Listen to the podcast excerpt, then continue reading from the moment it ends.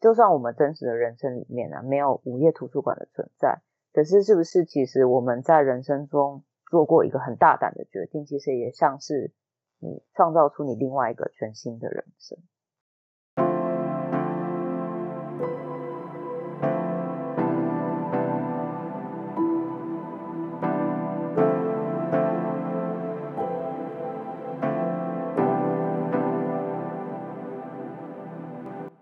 在为生活、为钱、为理想打拼的时候，可能都是在漫长等待中度过。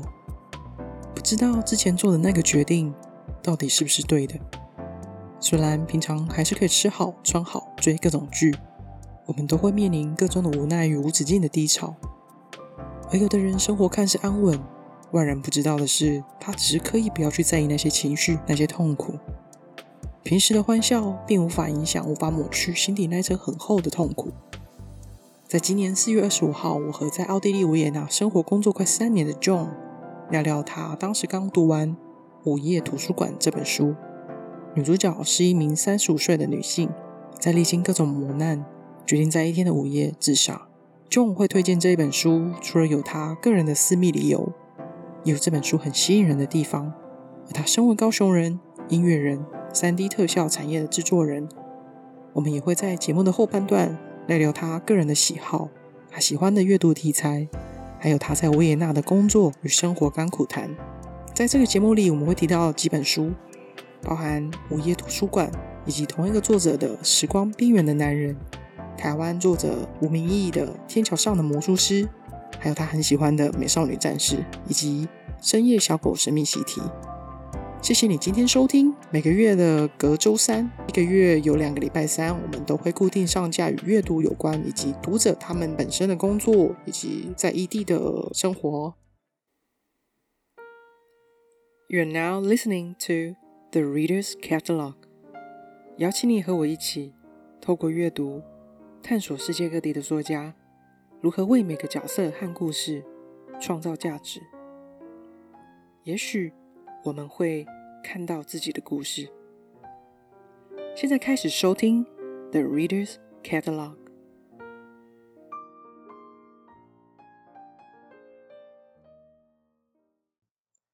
Hello, hello, hello. This is Kate speaking. Hey, John. Hello. 你现在人在哪里？我现在人在奥地利，我住在维也纳，是奥地利的首都。那你要不要聊聊看？我们今天要介绍的这一本书。叫午夜图书馆。对对，这本书，我不是说它的名字就已经取得非常的吸引人，因为当你一看到这个标题的时候，你就会想，哎，午夜图书馆它里面内容讲的是什么？基本上我一开始会想买这本书，其实也也没有特别的原因，我一开始也不知道这个作者，然后我也没有听过这本书，我单纯就只是有一天突然间觉得，哎。我想找本书来看，然后那个时候其实刚好也是 lockdown 的阶段，所以什么书店啊，其实基本上没有开。然后加上奥地利是个德语系国家，其实找英文书没有那么容易，所以我就是上了一下这个书店的网站，然后就看一下，哎，它英文书有什么这样？因为那间书店其实蛮大的，它的英文书的量不多，但是其实也还可以这样。然后我就稍微搜寻一下，然后就看一下，哎，有什么故事，有什么主题，可能是我有兴趣的这样。然后那时候就突然间无意中找到这本书，然后我就觉得，哎，这个主题好好像是想一个我蛮有兴趣的的故事这样。因为我其实本身很喜欢穿越的题材，然后那个时候看到这本书，我就觉得，哎，是我喜欢的题材这样。然后再加上其实，嗯。来到国外工作之后，就是常常自己一个人，然后加上我之前住在另外一个城市的时候，没有什么朋友，因为我的朋友都在维也纳。然后那时候住在那个城市的时候，呃，刚好很不幸的就遇到 corona 的阶段。其实我在当时就经历很多就是低潮期，嗯，对。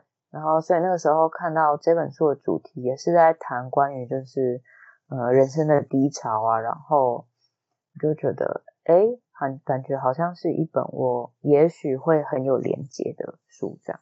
嗯，因为这本书其实呃，他在前面一开始铺陈的时候，我其实我看到他最后他写下他的诀别书的时候，就是准备进入午夜图书馆的那一段，前面就是他的为什么他会决定要自杀，就是这一个三十五岁的女生，她叫 Nora，对不对？对。然后 Nora 她决定要自杀之前的种种原因，铺陈到他最后写诀别书的那一段，哇！我其实就是突然觉得，我真的就看到一个人，他决定自杀的那一刻的那种很累积，就是很汹涌的那种情绪，然后叠加在最后，然后就进入那个图书馆。他真的很衰，就是在他决定自杀之前，就是一直遇到很多状况，然后都是那种很重大的决决定，像是呃猫死啦，工作没啦。他其实有一段婚姻，算是要准备要结婚，他决定就是不要嫁那个人，但是他已经觉得。他造成另外一个人的伤害，还有他种种小时候啊，他的家人给他的那种期望，对他都没有达成，然后他一直觉得他的人生是失败的。对，所以你觉得你对这本书印象最深刻，或者是连接你自己的状况，还有最后他进入午夜图书馆的那种呃状态，你可以介绍一下。嗯，OK，我觉得这本书最厉害的地方就是它具有穿越的题材，可是。前提之下是他有一个任何人都可以有连结的故事背景，因为他我觉得像你刚才提到，就是 Nora 他决定在自杀之前，他遇到了很多人生的大事，很多人生上的挫折。然后其实我相信我们每一个人在人生中一定都会有突然有一个阶段就是非常的低潮，就是接连不断发生一些挫折，然后有时候你真的会开始。整个人变得很负面，你也不知道该怎么办。那我觉得这也是这个作者他让人家在阅读的同时也觉得非常温暖的感觉，就是他可以理解你的想法，他可以在写故事的途中让你觉得有连接。所以你在看这本书的时候，你就会发现，哎，这个主角他其实过去有非常非常多事情是他很很有热情，然后很希望未来可以继续做的事。可是突然间，可能因为某一些事情，他就中断了。不管怎么样，他就开始失去他人生所有的热情。这样，那我觉得这本书它还有一个很有趣的地方，就是它会让呃故事中开始出现一些很有趣的转折，然后它也会出现一些情节，你就会想说，哦，我一定知道这个故事会怎么走下去。想说一定就是对一些陈腔滥调的的走向这样，但是瞬间。他的故事就会走到一个你完全没有期望到的方向。我觉得他是一个非常有品味，然后又让你觉得很惊喜的一个作品。我知道这作者他其实过去写了很多跟心灵层面、跟青少年，呃，甚至当然成人的部分的书也有。只是我觉得他在心灵上面的转折描写这件事情，我觉得他算是厉害。嗯嗯，我看得出来他在做一些架构，前面那段的架构已经。可以想象，为了他之后的那个，因为我不知道他穿越是穿怎么样子，但是他在想写过去那一段，就已经让我觉得，嗯，哎呦，这这这家伙很很有 sense 哦，他知道要怎么去铺陈。对，那我觉得，对对，你会特别有感，是因为他刚好他也是，他过去他是，嗯，他有玩乐团嘛，然后他曾经想要当那个探险冰河，是吗？对，没错，对。他跟他哥哥的那个乐团，然后最后他也没有达成。他后来读了哲学系，他的每一个决定，因为你决定了某件事，你就会放弃某一件事情，但他一直在这个后悔里面沉沦。对，所以没错，这个沉沦的部分，其实哇，看着真的蛮纠结的。那他的穿越那一部分，他是怎么穿越？呃，基本上就是他。他自杀之后呢，他就是没有直接死亡，他就进入到了这个午夜图书馆。然后这个午夜图书馆里面呢，呃，他就是看到一个他很熟悉的图书馆员。那这个其实是他当时在学校的图书馆员。那我觉得他最棒的就是他为什么会选择这个图书馆员当做这个午夜图书馆的导引者？其实也是因为这个图书馆员当时在呃 Nora 遇到人生中很一件很大的事情，我不想我不想就是你知道不小心把把那个故事就是泄露出来，所以我想说他在遇到人生某一件很大事情的时候，这个图书馆人就是也带给他一些很温暖的感受。所以当他到了午夜图书馆的时候，这个呃领导人就开始带领他说：“呃，你想想你的人生中有哪一些后悔的时候？那哪一个后悔的阶段会让你想要试看看你能不能在后悔的阶段做出不一样的决定？”然后而带入另外一个不同的人生，这样，所以他想告诉 Nora，就是你在这个图书馆里面看到的所有书，都是你的另外一个人生，都是所有平行时空的人生，所以你可以针对你最后悔的部分，或是各个后悔的阶段，都去做不同的选择、不同的体验，然后找到一个你最喜欢的人生，找到一个你想要活下去的人生。对，这就是他穿越的部分。他有一个结局吗？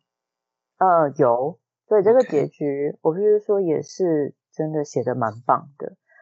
我记得我在看这本书的时候，我就开始幻想，因为有时候你的确就是会想说，哎，如果你的人生中某一个阶段你做了不同的决定，你现在会是过了怎么样的生活？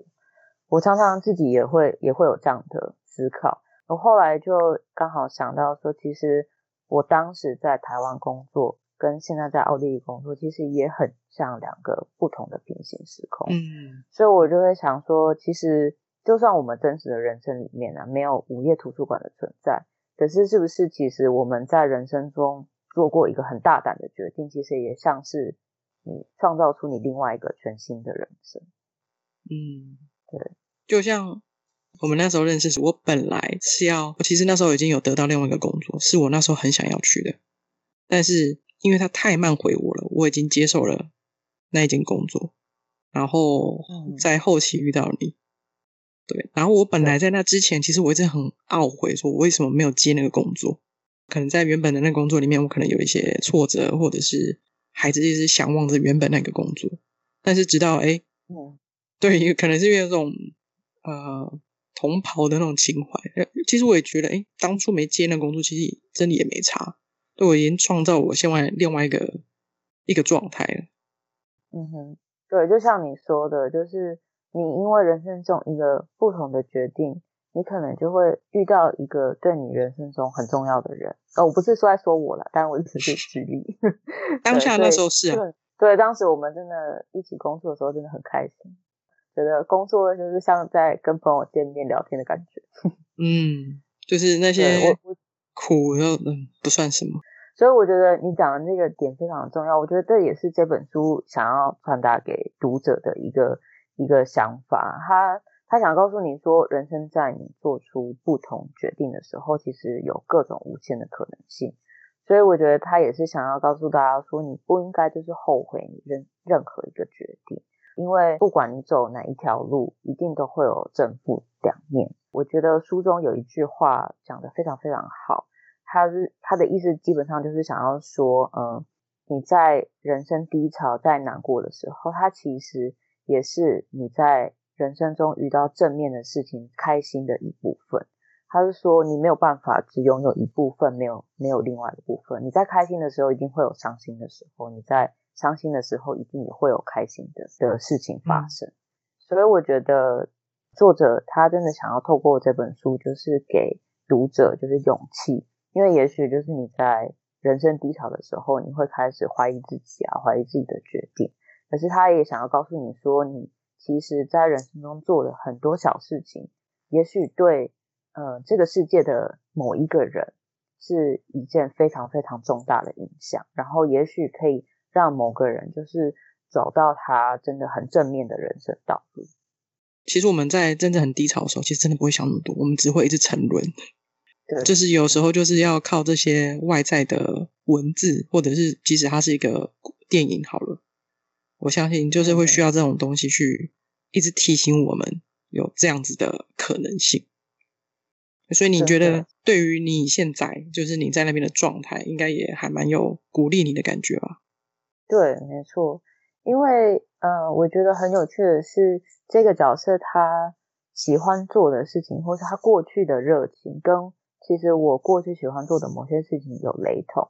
因为这个嗯角色他曾经就是跟他哥哥组一个 band，然后他一直觉得那是个遗憾。他其实对音音乐很有兴趣，然后他也喜欢唱歌，这个也是他曾经后悔的部分。所以他中间有一个穿越，其实在这个 band 的这一块，他有做做很多的琢磨。然后我当时在看这段的时候，非常非常的有感觉，我也就开始想说，哎，其实因为我其实以前是创作音乐，然后我也曾经在 band 里面当主唱，休闲的时候我也喜欢练练一下吉他，然后自弹自唱。嗯，很遗憾的是，这一些我喜欢做的事情，在我到了嗯奥地利之后，可能因为忙碌的生活啊，然后工作的压力啊，然后各种。生活上的小事都需要操心，我开始就是有一点点把它放掉了。所以在看这本的时候，他其实也有提醒我，就是是不是应该，呃，想一想这些我喜欢曾经的热情，是不是应该可以再试看看，然后再努力的，就是再练练习一下吉他，然后再唱歌，再看看自己是不是还可以很 enjoy 这些事情。嗯，我们工作不管是不是我们喜欢的工作。就是有时候也是为了糊口，然后会工作。那工作久了就会倦怠。但是曾经喜欢的，或者是诶有做过什么事情，然后也一直忘记。突然间我们去把它拿回来，再重新去钻研，或者是重新去，比如说弹弹弹吉他、唱唱歌，它也许可以忘却我们现在工作的烦恼。就说反正那也没什么嘛，就是有点找到一个另外的重心，然后让自己不要一直。掉在那个工作的那种烦恼的情绪里面，也是一种辅助吗？对，其实有可能，因为像我们通常就是下班后，然后很累啊，你就觉得哦还要准备吃的，就觉得我今天已经连吃都很累，对，就是觉得很疲惫了，什么事都不想做，你就只想坐在那里看个影集或者看个韩剧，就是完全不用动脑这样。可是其实有时候这种不用动脑的事情。并没有办法真的就是让你不去想工作上的压力，或是你目前呃心灵上的疲惫。有时候真的是要找一件事情，然后努力的去做，做到一个有，比如说一个成果，你才会有动力继续往前。也可以因为就是做一件事情非常专心，然后完全可以就是忘记你工作上或者生活上的压力。基本上我觉得，呃，这是一本。很很温暖的书，我真的很推荐。书的过程中会让你感到很伤心、很难过，你会跟主角有一样的感受。我觉得作者他的呃文笔也非常的棒，他就是会让你在不知不觉，因为某一句话、某一段剧情，你也会突然间发现你看着那句话，然后就笑了出来。他在故事的结尾也让你觉得非常感动，所以我觉得是一本就是推荐给各种年龄层。在人生各种不同阶段的人都可以看的书，而且特别，因为她是三十五岁女生，其实刚好也是我们两个人的年差不多年纪。哎，讲出来了吗？对，那我们可能会更有一种共鸣啊。听说这本书应该是有要被翻拍成电影哦，真的吗？我其实，在看这本书的时候啊，我也有很多很多想象，可能刚好也是职业病关系，对。因为这个作者他在一些奇幻的部分，他有很多很细节的描述，所以那时候我在看的时候，我开始就有一些幻想，就是画面应该会怎么呈现。然后一来就是刚好又是这个产业的人，我就会开始想说，哦，那些 CG 的部分到底会怎么做呢？然后你边幻想的同时，真的也很有画面感。所以如果能拍成电影，我必须说非常非常期待，可是又怕受伤害。对，因为 对，因为这本书它有。很多很多，就是他角色人物的心灵刻画，有很多转折期。我实在不知道拍成电影会是加分还是扣分。因为他这个作者，他其实有另外一部，他的上一部吧，就比较红的是《时光边缘的男人》，好像是那个英国，嗯，Cumberbatch 那个班莱迪克 Cumberbatch，啊，福尔摩斯那个男的演的。他就是有改编成电影之后，他有演那部电影。那听说那本书也不错，所以回想好像没有不好，只是说当然要看导演啦，要看导演跟那个整个编剧的状态。所以，对，但通常只要作者还活着，那那部电影应该是不会太早。OK，我们就来期待一下，只是可能应该两三年后了吧。我相信也是有电影比书还要更成功，或是因为电影而把书就是推到另外一个 level 的结果。所以如果能拍成电影，我倒是会蛮好奇的。对啊，像台湾最近就是那个《天桥上的魔术师》，你有听过这本小说吗？呃，我我只知道这部电影，但我不知道它原来也是一本小说。哦，就是现在是拍电视剧，它其实被转换成很多种形式啦，就是呃文学界的文本，比如说有有舞台剧，舞台剧哎。会不会有啊？反正就是吴明义这个作者，他的很多的原本小说的作品都被做成像实体的，他想要做成三 D 立体的实体空间展，在高雄曾经有展过。然后这个《天桥上魔术师》也被翻拍成电视剧，它也是有种魔幻的感觉。一个作品它可以有很多种发展，我就觉得也还蛮，就是靠这个产业的人不断的去去去挖去做什么，觉得真蛮蛮厉害的。所以你推荐这本书吗？你说《天桥上的魔术师》吗？我觉得他们两个的感觉不同，因为《天桥上魔术师》他我在十几年前读的，但是我印象有深刻的，因为它虽然是里面有很多短篇的小说，然后电视剧就是依着这些短篇小说去改编，但是其实我在第一二集的时候我看不下去。因为它算是为了 Netflix 啊公共电视呃一个计划嘛，然后专案做了一个整个影集，然后同时有投到 Netflix 上面。那我知道要投到 Netflix 上面的前面两集都是要让在审这些剧的人要有印象要很深刻，但是就是有时候有点太过火了，所以第一二集我觉得呃我其实有点想放弃不看，但是因为实在太喜欢吴明义了，所以就是好吧撑一下再看下去。结果到第五集那个感觉就来了。当然，他的那个，因为他有一些 CG 的部分，只是那个我不知道你看了你会觉得怎么样。我后来我脱离这个产业了嘛，所以当然就更不可能去了解太多。但只是我觉得故事的部分影响我比较多，就是我还是会被他的那个内容给打动。但是他已经有点点跟原本的作品有一点点不太一样。他是在那个架构下，但他发展出新的，把台湾的一些历史把它抓进去，就是白色恐怖那一段时间。现在人物发生，比如说，呃，就是政治人物他叫什么林义雄抗争的时候，就被就坐牢，然后在那同时，他的家人就在家里被火烧死了。他跟他那个作品做连接，那我觉得是这个导演他在跟呃这个作家的作品在互动的时候，去向台湾的一些发生的事情做一些致敬。那我是觉得蛮蛮感动的。至于要推荐哪一个，我觉得如果你有时间，就是多看。那可以的话，先从小说开始也不错，对啊。但是现在如果你在国外比较不方便，那就电子书或者是影集，就是看电视嘛，因为 Netflix 上面有。嗯，OK，好。对我算算推啦，对，但只是前面两集你可能要撑一下，这我个人想法。嗯，总共十集吧，算是还可以的数字。嗯。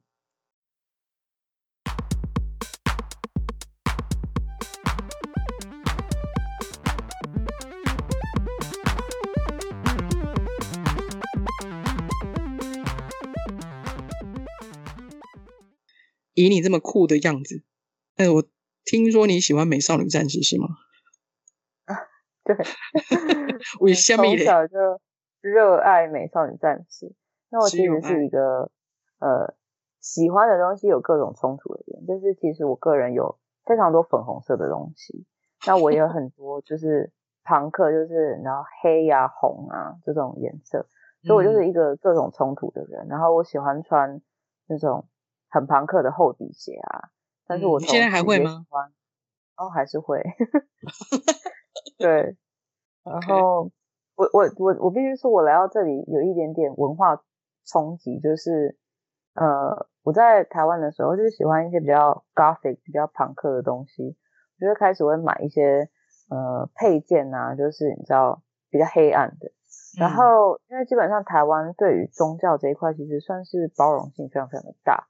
那那我们，你有任何关于就是比较黑暗的穿着打扮，其实路人看到你，他们是对于打扮有有有多看一眼，但是他们对就是真的这种比较 devil 呃色彩的的那些配件，他们其实是没有什么感觉的。那包含我自己这样，所以所以我到了这边之后，因为其实奥地利是个非常非常虔诚的天主教国家。那当然，然后年轻人大家可能就有不同的想法。不过基本上，呃，比较呃老年人这个阶段，他们基本上都是非常的虔诚的。所以，呃，第一第一次遇到的文化冲击，就是我的一个背包上面有一个道的五芒星。我从来就不知道这个道的五芒星呢，是跟呃撒旦啊，跟地狱有关联。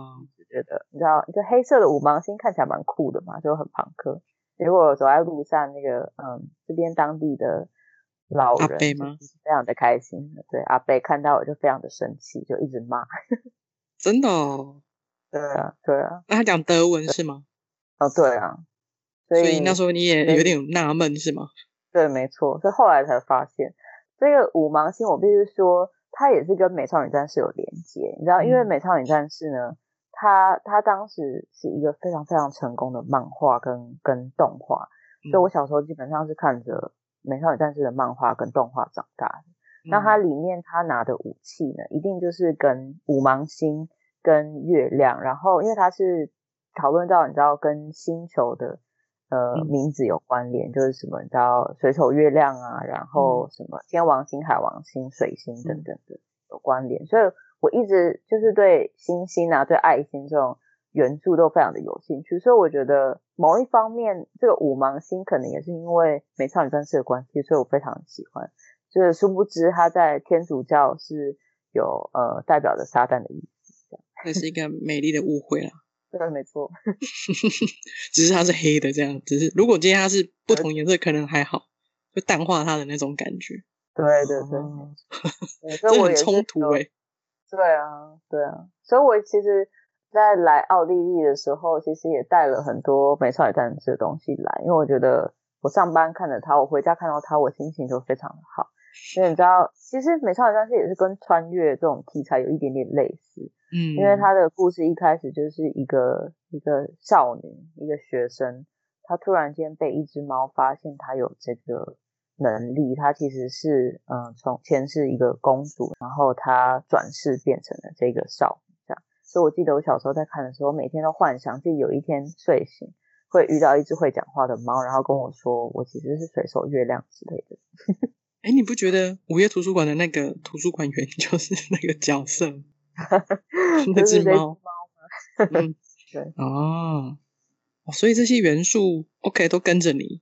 然后到现在，你也算是你一个心灵上的一种支持，跟 身边的疗愈小物这样子。对，没错。我甚至有时候在这里也是会去找一些动漫的店去逛一下，就看看有没有什么新的美少女周边。有吗？有，有时候久久会发现一个。我最近最开心的就是我买到一个呃玻璃水杯，是粉红色美少女战士的。我家每天上班的时候看到这个水杯，心情都很好。很好很好，我是我是有听说那个在东京，反正日本就是要开一个美少女战士，哎，是是不是有啊？本来就有博物馆，有有之前，呃，他之前是一个展览，就是二十周年的时候，他有办了一个很大的展，然后很遗憾我当时没有去到那个展，但是我之前去的时候是有去他的店，这样有点算是某种的梦想达成，还好。如果你想想看，你如果全身全部都是美少女战士的东西。应该也是蛮疯狂的，所以你会搭就对了，你不会这样子。对，我会，我不会太 over，而且其实美少女的周边就是蛮贵的，我如果就是不停的买，其实也是有可能会濒临破产的阶段。所以你对啊，都被这种穿越的东西给吸引，其实就是小时候的这个对陪着你，然后你你会喜欢倾向去读那一类的的内容。对，也许是。美少女战士，然后跟嗯小时候看的一些言情小说，因为我记得那时候大概小六啊到国中、高中这个阶段，我非常非常喜欢看言情小说，然后那个时候只要是穿越的题材，我都非常有兴趣。然后同时，我们小时候都是看着琼瑶连续剧长大，所以其实我们对于清朝也有某一种就是幻想。我我个人啦，我不知道你有没有这样。所以，我一直也都觉得清朝的服装啊，整个这种皇宫的感觉，其实一直都一直都蛮吸引我的。所以，我觉得那时候言情小说常常会有这种穿越到清朝的这种剧情，其实也是一个对，就是可能对于我喜欢这个题材有蛮大的影响。因为我其实甚至嗯，国中的时候啊，我还拿那个隋唐测验卷自己写穿越题材的小说。哦，就你你有创作这这类的东西？对对对，但是我记得到最后好像没有写完，就是你知道自嗨用的。嗯，毕竟测验纸啊。对，随堂测验纸，很有画面。真的，什么事情都会突然有兴趣就来做一下这样。嗯。喜欢这本，听了听了我们的介绍，还有 John 这边特别的推荐这本书，希望大家可以找书来看，纸书也好，电子书也好，都有。对，市面上在台湾都有。那你是读英文版对不对？对，我是读英文的原文版。你会希望找其实中文来看吗？呃，应该不会。我必须说，这个也是我人生中第一本认真阅读的英文小说。OK，然后。我很我很庆幸它是就是我的第一本英文小说，我真的很喜欢。嗯，所以它的用字并没有让你觉得很很痛苦。对我其实里面还是有很多呃单字我不认识。我其实，在一开始阅读的时候，我试着就是边看边查那些单字，因为我也希望可以透过阅读来增加自己的那个单字量。但是我后来发现这个实在是太容易打断你在阅读的这个情境。所以我后来就是没有做这件事，我就是尽量就是可以理解作者在叙述的，我就尽量看，除非有一些比较重要的字会影响到理解这个剧情的发展，我才会去查。嗯，还是让你完整的理解了。对，我应该还是会继续就是找找这个作者其他的小说，看看有没有其他也很吸引我的故事。对，我刚刚讲那个时光边缘的男人，他还有很多啦。对，只是他比较近的，就是我刚刚讲的那个。OK，嗯，我我觉得厉害的作者就是他在青少年儿少的那个小说，他写的厉害。呃，我自己个人认为，就是如果他在那方面算是成功的，那他在后面比较艰深的一些作品，在让外国人来看，其实我觉得他会蛮成功的。比如说，呃，因为他是一个英国作家嘛，对不对？这个刚刚的这本《午夜图书馆》。那我曾经，我我快速讲一下，就是我曾经也有一个，呃，在念高中的时候，然后有一个英国老师，然后我们那时候，因为我是外文系，所以呃，就他就介绍一本书，然后说我们如果要学英文，这本小说是有很大帮助。啊，那一本小说，我现在突然忘了名字，就是反正它是跟一个自闭症的男生有关。那那本小说写作的方式是可以让你不用去查字典，然后就完整理解那整个故事这样。我觉得作家后来他的很多作品，也都是做很多的舞台剧啊，或者电影，所以我是觉得一个有经验的作者，他在让小孩子看、青少年看，或是大人在看他的，都能够看得懂这件事情，我是觉得蛮蛮重要的。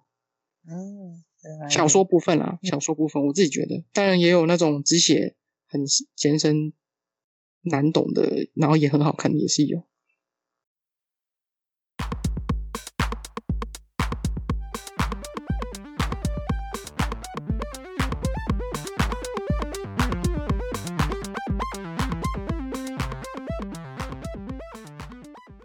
目前你现在在那边生活怎么样？目前呢，就是因为 corona 的关系，所以其实现在大家都不太会约在外面见面啊，因为这个 lockdown 的次数其实蛮频繁的，所以大家现在基本上周末都在家，所以日子都算是安安稳稳啊，就上班下班，然后偶尔跟朋友约一下见面吃饭，然后通常都是在家里面吃饭这样。那上班下班是远距呢，还是说你要去办公室？哦，基本上我们算是看就是个人。其实政府是希望大家都在家上班，可是尤其是我们这个产业，其实在家上班也可以。其实我很多同事他们都在家，可是啊，我个人是倾向就是面对面沟通的，所以我跟几个同事，我们少数几个人其实是会去办公室，但是我们算是办公室，大家也都。蛮严格戴口罩的，就是你坐在位置上没有戴，可是你离开位置啊，或是要跟同事讲话，大家就会戴口罩这样。因为毕竟我们台湾人会比较愿意戴口罩，有没有那种在什么时候大家比较谨慎一点？有这种状况吗？对，说到这个，嗯，应该是二月到三月左右，那个时候突然间开始听到欧洲就是各地开始有疫情，然后那时候意大利开始变得很严重，嗯，然后那个时候你知道我们台湾人就是听到这种都超紧张，因为我们以前有 SARS，对于要去办公室我就开始很抗拒，因为一开始就真的很敏感，然后我就是第一个开始戴口罩的，只要同事就是靠近来跟我说话，我其实都是觉得很不舒服，对，实在就是。到了三月，实在是越来越严重。那时候奥地利也很严重，嗯，所以呢，呃，那时候公司就说，OK，大家可以开始在家工作这样。然后那时候我整个就是放松很多，但是每三月的时候，对对对对对，那时候三月那个时候每次要出去买菜啊什么的，压力其实都蛮大的。记得那时候刚开始 lock down 几天的时候，路上真的都没什么车，甚至是那时候因为政府开始。发现有一些问题，因为 lockdown 很多店都不能开啊，然后其实会影响整个国家的经济，所以那时候政府就开始说，嗯，呃，他们有推出一个方案，就是公司可以让员工申请短时工作，所以短时工作就是看你的工作需求，你可以把工作时数整个缩短，这样，所以就变成说那时候政府有补助薪水，依照你薪水的差距会影响到你领的短时工作的薪水，这样。所以那个时候，公司就是也是让我们进行短期工作，我的薪水好像瞬间少了二三十 percent。哇，那这样子你的税，就是因为在欧洲通常会缴一些，比如说你的像健保这种，还是一样缴，对不对？对对，我们的薪水通常进来你的那个户头的时候，已经都被扣掉了。所以我记得在应该是去年。年中还是去年年底的时候，我们就有收到新的那个算是税务通知的明细，它就是有依照那段时间你短时工作有帮你的扣税的那个金额做调整。哦，OK，所以他还是有调整就对了，并没有说整个砍掉。你那时候刚开始戴口罩的时候，他们会觉得怎么样吗？那个时候其实大家也不好说什么，可是那时候你就会常常开始听到一些。很 skeptical 的言论啊，就是比如说我有个同事就开始说啊，这就是媒体啊故意夸张啊，这其实就是流感啊，平常其实流感一年对啊，也很多人因为流感过世啊，但是那只是因为新闻不会报啊，所以一开始大家就是出现很多这种 skeptical 的言论，然后我就是懒得说很多，因为我觉得那时候一开始连 WHO 也是出现这种言论。但我那时候就是懒得说很多，我就自己戴好口罩这样。听起来维也纳或者是奥地利的动作算蛮快的。奥地利基本上比起嗯欧洲其他国家，它算是反应快，它不是第一个开始实施戴口罩的，可是它有马上跟上脚步，然后好像感觉这里的 health insurance 的负责的政府单位就是也是。很快就是想办法，就是看看要怎么应对这个情况，对啊，所以比如说像我们现在，呃，我们都可以免费去做那个 corona 的检测，哦，你甚至都可以去药局做检测，你就是线上预约一下，然后就可以去，就算是蛮方便的。打疫苗这件事情，对，疫苗，就是你有预约疫疫苗吗？我其实有预约，然后就是。他那个预约方式就是所有人都可以去做类似申请，它是分就是你的职位来帮你分不同的呃 group 里面就有分优先顺序，比如说什么医生啊、老师啊，呃这种就是会在比较优先的的 group 里面，像我们这种一般办公室的职员，他就是会在呃比较后面的 group 这样。所以我当时其实也是有申请，现在有点算是就是在等通知，然后同时不同种类的疫苗，其实现在也是看新闻啊，然后看就是各种研究，好像也不是很确认是不是每个人都适合某种疫苗，所以我一方面也是看，呃，进行的怎么样，然后就边走边看，然后边观察情况，对对对。其实你如果常常在一些网络上、social media 看大家的回复啊，其实我觉得奥地利政府算是做的不错的。可是你会看到所有人的言论还是一直疯狂的，就是激进啊、生气，然后就觉得政府到底在做什么啊？真的？哦？对对啊，觉得做不好这样子。对对对，最近卫生部长下台了，换一个新的卫生部长。好吧，每个国家有每个国家的状况。对啊，比起台湾，真的欧洲不管哪一个国家，其实都没有办法跟台湾或是澳洲的那个，或是纽西兰。对啊，对啊。所以像现在政府就觉得 lockdown 之后，呃，好像一阵子之后就可以渐渐就开放什么餐厅的户外区啊，然后是渐渐商店可以开放啊，或是有一些艺文活动啊、体育等等的都可以慢慢的开放。可是说真的，现在每天的那个疫情，你去看得 corona 的数字，每天都还是大概两千多人的。哦，这么多？对啊。所以其实数字在 lockdown 的时候就是大概两千多，然后没有 lockdown 的时候可能就会飙到三四千。去年的时候到现在，你现在反而宁愿去办公室，因为你也也知道这个状况了，你宁愿去办公室上班。对，我觉得一来也是因为，呃，跟同事之间就是了解的蛮深入，所以都知道大家的生活方式其实很单纯。你可以知道他们不会去办什么轰趴啊，然后不会去见很多很奇怪的人。就大家都蛮小心，我觉得这也好像其实也是奥地利的一个优点，就是我觉得至少我身边认识的人，大家都很呃把这件事当做很严肃的事情看待，然后大家也都很小心。奥地利其实不是非常多人第一个选择，你为什么会去奥地利？你在那边多久了？在这边，我从二零一八年来的，所以差不多快三年。对，奥地利其实算是有趣，也算是有缘分。其实我国中、高中时期有一个非常非常好的朋友，在台湾，我们一起念同一个学校，然后我们都是音乐班的。那个时候他在国中的时候，他的呃理论作曲的老师基本上就是在奥地利这边留学过，就是一个台湾人在奥地利留学，然后后来那个时候有回台湾教书。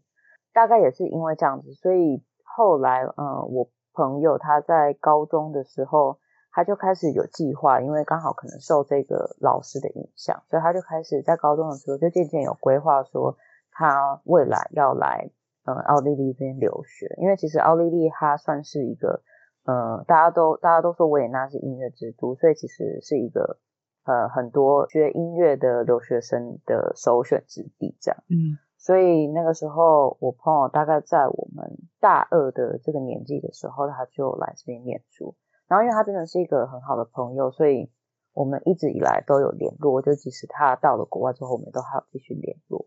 然后呢，很恰巧的就是，当时台湾我记得就是刚开始 Facebook 开始流行，就是很新鲜呐，你就开始喜欢跟诶不同国家的人聊天。也很恰巧，我刚好在 Facebook 上面就认识了一个奥地利的网友，然后我们就开始聊天，聊得很很开心啊。然后刚好我记得有一年，我朋友就问我说：“哎，呃，你要不要来找我玩啊？就是来看看。”久而久之就发现，哎，真的很喜欢这个地方哎。然后没事就来找我朋友一下，有点像是我的照咖这样。所以我每次就是会在台湾工作存钱，然后就来这里玩。然后这个是算是一开始跟奥地利的缘分。二零一八年的时候，网络交友的关系认识了我现在的男朋友。当时我男朋友只是去台湾玩，然后所以我们就认识。如果我有找到工作的话，也许这是一个不错的机会。一来就是有点像是梦想，可以出国工作啊，可以出国看看。然后一来就是也看看跟男友有没有机会发展这样。呃，我来了之后，发现一个最有趣的地方是，我记得小时候小学的时候，我们都要写暑假作业，呃，问说，呃，你最想去的地方是哪里？那时候我小学二年级，我记得我就写我最想去的地方是维也纳，所以我就觉得，哎，蛮有趣的缘分。感觉你是有铺陈的，就对了。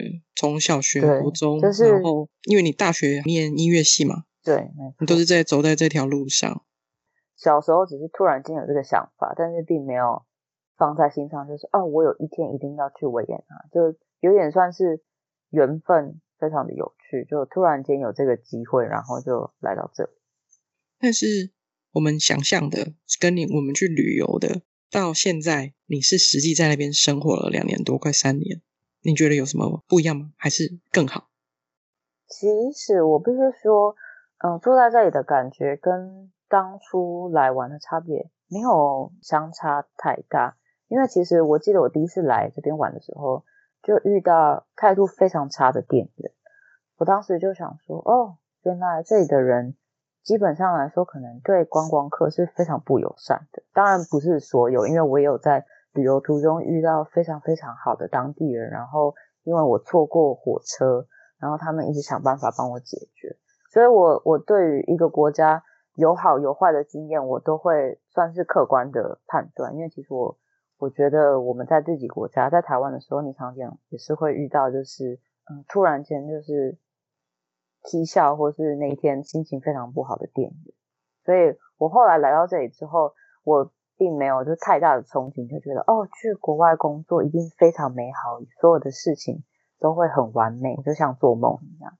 所以来了之后发现，哎，其实跟当初来玩的感觉算是差不多。这样，在奥地利你去了哪些地方？然后你最喜欢，或是你让你印象深刻的？嗯，我去过几个不同的城市，然后有些国家我去了好几个城市，有些国家我可能只去过一两个地方。嗯，我去过的所有地方我都非常喜欢，然后每个地方也都有不同的特色。嗯，我有去过。呃，西班牙，然后有去捷克，然后有去呃布达佩斯。我记得我我我第一次去到布达佩斯的时候，我非常非常的惊艳。我对于它的感觉，我一直以来没有什么特别的想象，因为就只有听说周边的人有去过，然后大家都是有点像是问导游，大家就是刚好经过，但没有什么特别强烈的感觉。当时我去到布达佩斯的时候，我非常非常的惊艳，主要是因为，呃，奥地利本身啊，我必须说它的建筑物啊，然后整个路上的感觉，整个国家给的这种历史文化的感觉是非常的呃梦幻，然后所有建筑物都是白色、粉色哈，或是这种呃淡绿色啊、淡黄色这种感觉，就是都是很很很清新，对对对，很典雅。我到了布达佩斯，我发现它是一个非常非常有个性的城市。它的路上建筑物会常常会有一种很 gothic，然后或是嗯很有个性，然后脏脏的、黑黑的，然后我觉得超级酷。我那时候我就跟呃跟我一起去玩的朋友，我就跟他说，我我觉得啊，如果我们用音乐来比喻这两个城市，我觉得维也纳就是很像古典音乐，非常的有气质，非常的美丽，非常漂亮。然后呢，我觉得布达佩斯就是像朋克摇滚乐，然后很有个性这样子。以音乐，然后服装打扮这部分给我的感觉，就是现在听听我们节目的人，其实很难想象 John 的声音是这样子，但是他本人的装扮是怎么样？因为我 John 是我在在台湾对我们的同事，然后我第一次对你的印象就是就是这种你刚刚说的这种风格。你那时候的打扮，对对，你很喜欢，然后每天每天都是盛装，特别在高雄，我们是在高雄公司认识，然后有这样子装扮，就一定是很显眼。你要不要讲讲看你的工作背景？OK，好，就是我其实，嗯，在小学到国中一直到高中，其实学的是国乐，然后我的主修是二胡，但是到了。对对，但是到了考大学的时候，我就开始思考，嗯，我未来想要走哪个方向。因为其实我在高中的时候就发现自己对，因为其实台湾的呃音乐这一块，某方面来说，我们在学生的时代，音乐是稍微比较封闭一点的，大家基本上就是听台湾的流行乐为主，然后也许有一些人会听一些国外西洋的摇滚乐啊，或者朋克乐，但是基本上大大部分都是。都是台湾的音乐为主，然后尤其我又念音乐，然后音乐班大部分的人就是讲古典乐为主这样。然后我记得我高中的时候就开始会接触不一样的音乐，然后那时候就开始觉得爵士啊，然后或是摇滚、朋克其实很棒。然后所以我到了考大学的时候，我就开始想我未来想要走什么路这样。然后呢，那时候呃中山大学他们有一个新的系。然后我就想说，哎，也许可以试看看这样。结果很幸运的就考上了那个系，这样。所以我我当时因为这样的关系，我在大学的时候，我们就接触很多不一样的音乐啊，然后或是开始要做一些创作的东西。所以因此我们在后来大学快要毕业的时候，我们也需要思考未来要走什么路。所以我毕业后，呃，也当然也很幸运，就是我就找到了第一个工作，然后其实就是做游戏配乐。那那也算是呃一个契机，就是我怎么从音乐这一块，然后开始与三 D 这一块有有连接。